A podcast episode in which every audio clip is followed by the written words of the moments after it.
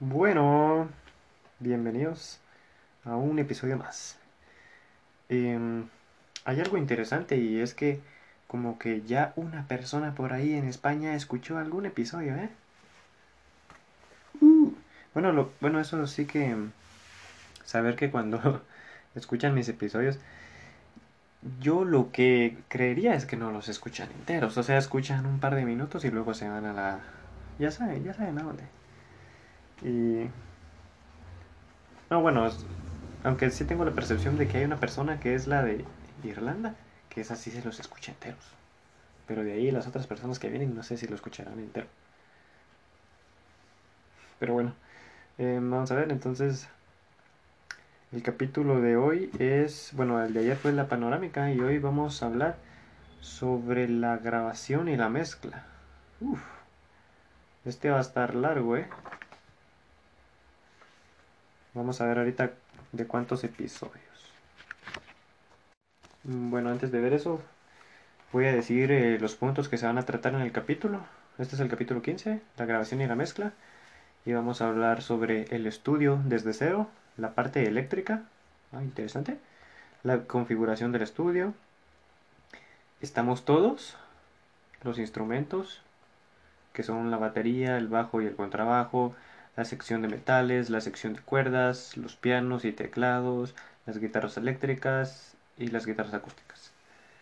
Luego una grabación de música pop, los cimientos de la mezcla, música orquestal, en donde está la sección de cuerda, la de viento madera, la de los metales y por último unas consideraciones finales. Este sí está más largo, ya tiene más puntos, ¿eh? Más puntos que hay que ver, por esa razón creo que va a ser más más tardado, pero ahorita voy a ver. Ya lo vi y creo que sí va a ser de dos capítulos. De dos episodios, perdón. Eh, y bueno, interesante. Hasta estoy empezando a sentir un poquito así como que de nostalgia. De que, no sé, ya llevo eh, como 18 episodios hechos. Y como que ya me estaba acostumbrando a hacer esto diario. Y faltan tipo 11 episodios más. Y luego de ahí ya no van a ver más. Ahí se va a acabar todo. Qué triste. No, pero... Sí, o sea, dos tercios del libro ya, ya los pasamos, digo yo. Si no es que por ahí estamos. Pero voy a no voy a empezar para... Para... Pues que no sea tan largo el episodio. Bueno. Entonces la mezcla, perdón, la grabación y la mezcla. Eh, en este capítulo trataremos de conocer los entresijos de la grabación y la mezcla de canciones. Es muy importante saber que se trata de un punto de partida para empezar, aunque muy válido para cualquier nivel.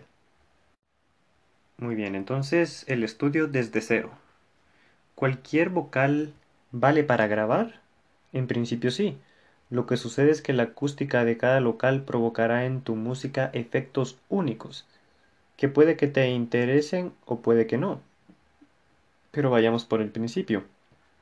Tanto si eres solista como si sois grupo, si tocáis, yo leyendo aquí el español, si tocáis, bueno, si tocáis con instrumentos reales, eh, si lo haces con instrumentos virtuales, con samplers, etcétera, es de suponer que debe existir un local donde plasmar esas ideas musicales. Un trastero, una habitación, el garage o incluso un cobertizo. La ambientación de esos lugares tiene tremendas diferencias con un estudio de, grabación profesional. Pero vamos a tratar este tema desde el punto de vista que pienso que os servirá, independientemente del local, para poder realizar vuestras grabaciones. En la parte eléctrica, en primer lugar, se supone que ya tienes el local o habitación disponible. Vamos a repasar la instalación eléctrica ya que es muy importante para el correcto funcionamiento de todos los aparatos que coloquemos. A pesar de la larga lista de los LCDs y el número de dispositivos necesario en el que en el más humilde de los estudios, muchos no terminan de entender que el consumo eléctrico no sea significativo.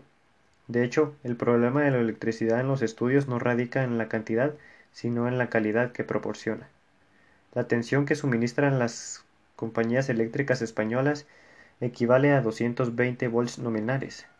mientras que la carga total del equipo conectado a través del enchufe normal no debe superar los 11 amperios.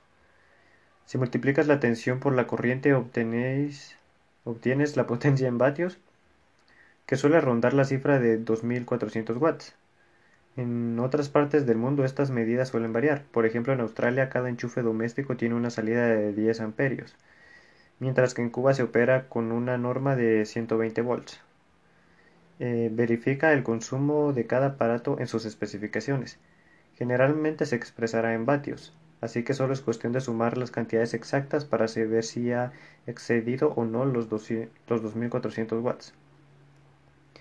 Si eso solo aparece si solo aparece su valor reflejado en amperios, multiplica dicha cifra por la tensión, el voltaje, y el resultado se expresará en watts, vatios. Un home studio pequeño suele consumir cerca de 900 watts.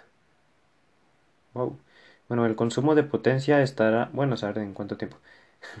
El consumo de potencia estará dentro de los límites seguros por lo que tu atención debe centrarse en cómo distribuir la energía a los dispositivos. Poner multitud de ladrones en cadena resulta peligroso.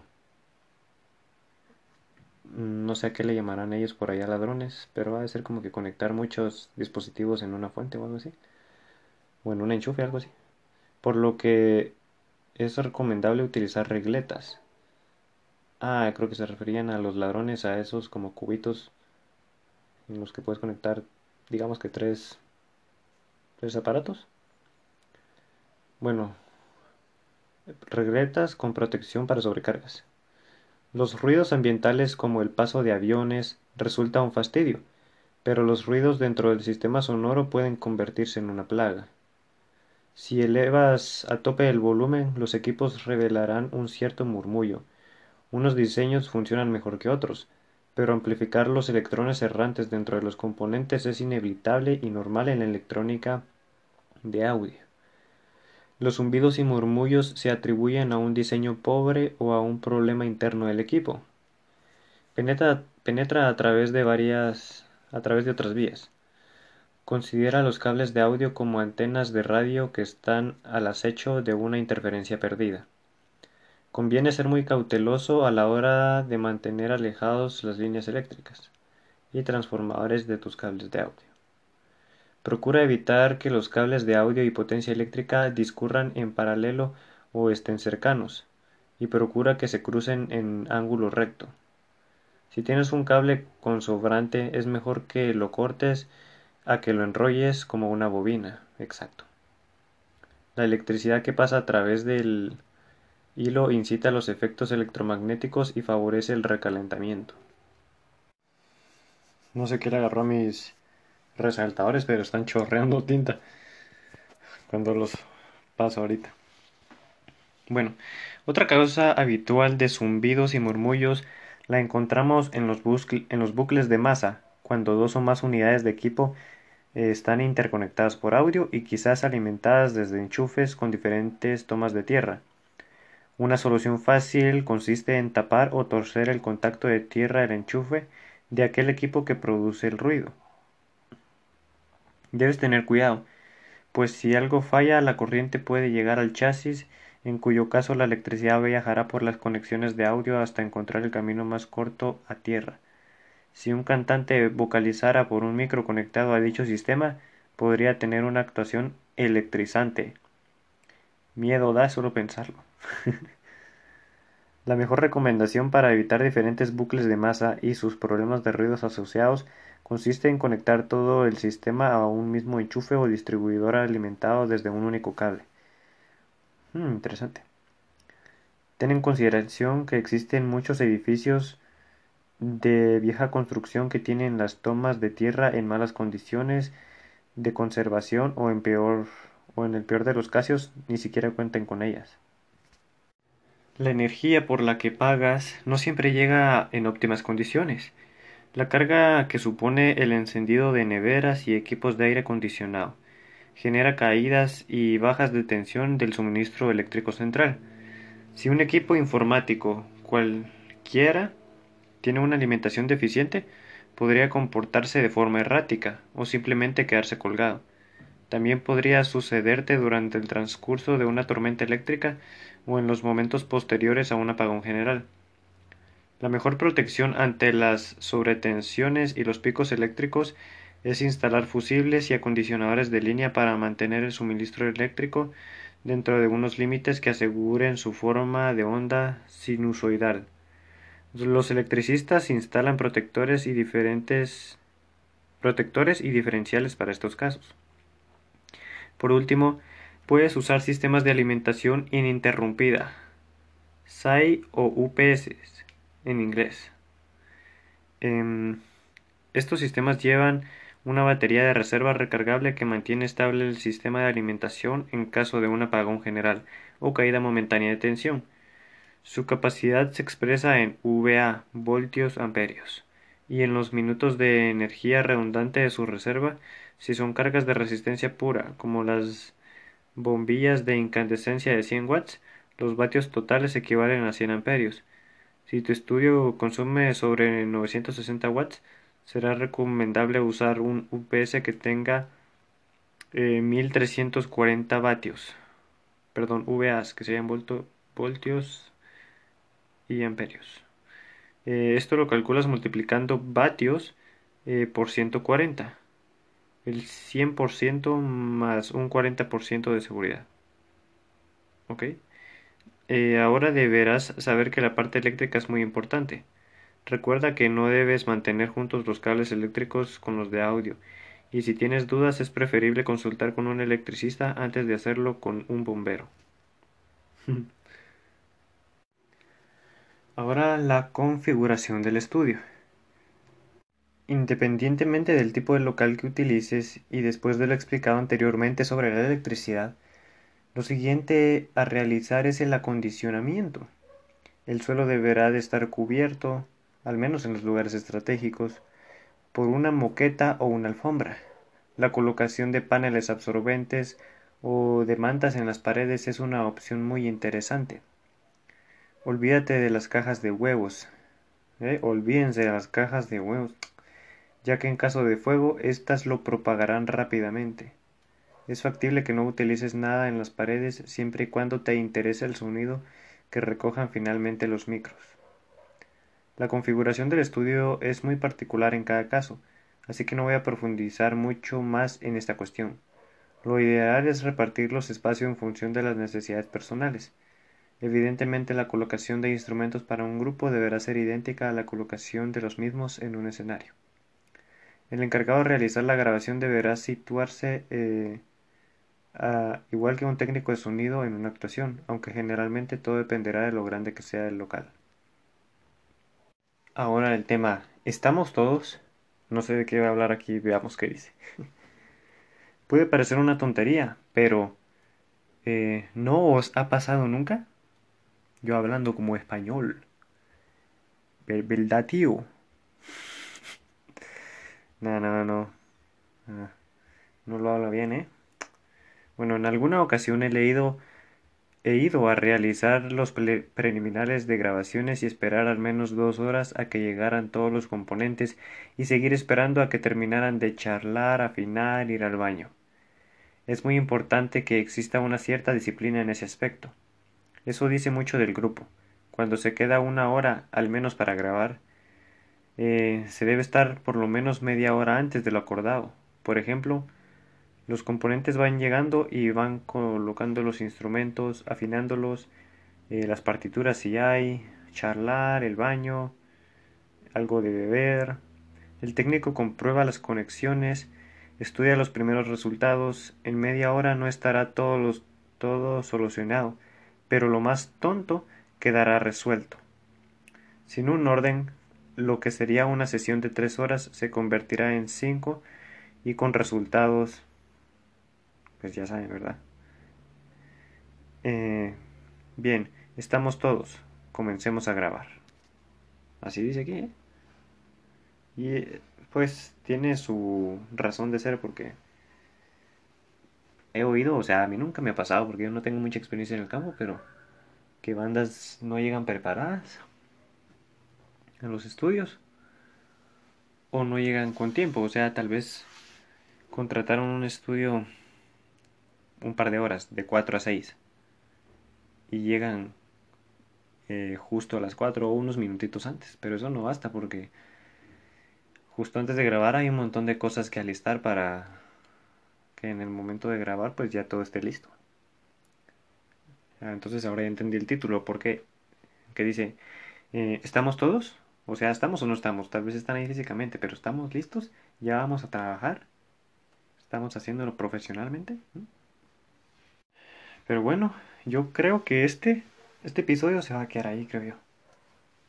Porque ya el otro tema es una grabación de música pop. O sea, igual en el mismo capítulo, entonces del mismo capítulo. Es que se va a dividir en dos episodios.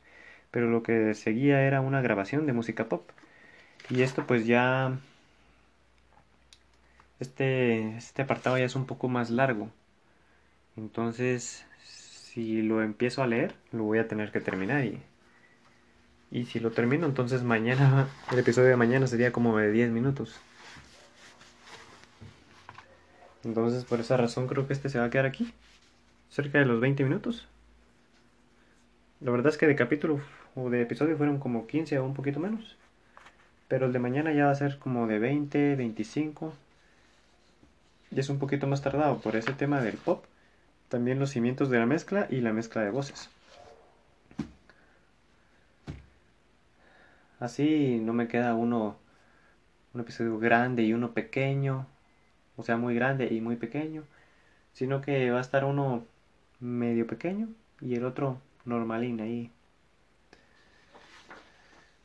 Pero a veces es bueno, a veces son buenos los episodios cortos, tanto para mí como para ustedes. Para mí porque tal vez descanso un poquito más o los hago más rápido y tengo chance de hacer otras cosas. Y para ustedes porque...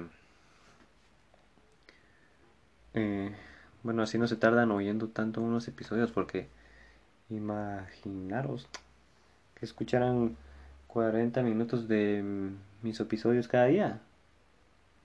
O sea, si tienen tiempo está bien, pero hay gente que no tiene tiempo.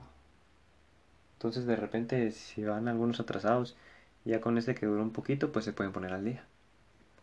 Entonces aprovechando, voy a dar mi contacto para que me quiera escribir. O sea, quien llegó aquí al final, yo sé que me va a escribir. Solo para contarme que lo escuchó, que, que, que yo, uff, lo voy a iluminar. No, o sea, sería genial que gente conmigo se haya contactado nada más por escuchar este podcast. Aunque ya, ya lo he dicho en otros episodios, pero aunque sea para, para ponerme, hey Javier, yo escuché tu podcast, pedazo de orificio. O sea, o, saludarme, hey, Me, me gustan tus podcasts, o hey, me disgustan tus podcasts. No, cualquier cosa. Y si no, pues, pues no, yo me quedo ahí con nadie los escuchó. Pero la verdad esto no lo estoy haciendo como que para que... Em, pues para que me escuchen. Eh, o sea, lo del podcast, esto que estoy grabando, estos episodios, lo quise hacer y lo estoy haciendo. Porque quería aprender a utilizar esto de los podcasts, o sea, ver cómo funcionaba hacer esto, de que se subieran a las plataformas y todo así, ver cómo era esta experiencia de hacer episodios de, de un podcast. No sé, me, me interesaba un poco a ver qué tal era para pues agarrar experiencia en este campo. Y además, aprovechando a que también quería leer este libro. Eh, y entonces pues dije lo voy a compartir. A ver qué sucede después de este mes cuando termine este libro. Si, si sigo haciendo episodios. Probablemente sí, para no perder esa comunicación. Pero no van a ser diarios. Y quizá, hacia lo lejos, quizá van a ser semanales. Pero al menos, al menos, sí me gustaría una vez al mes. Por lo menos de aquí a, a noviembre, O sea, julio, agosto, septiembre, octubre, noviembre. Esos cinco meses, mínimo van a haber cinco episodios, uno por mes. Y, pero puede llegar que sean cuatro por mes, no, no lo sé. Y luego en diciembre que esté de nuevo en vacaciones, pues tal vez ya pueda hacer algún otro tipo de episodios diario. Eh, Así como ahorita que estuve leyendo un libro, tal vez leo otro, no sé.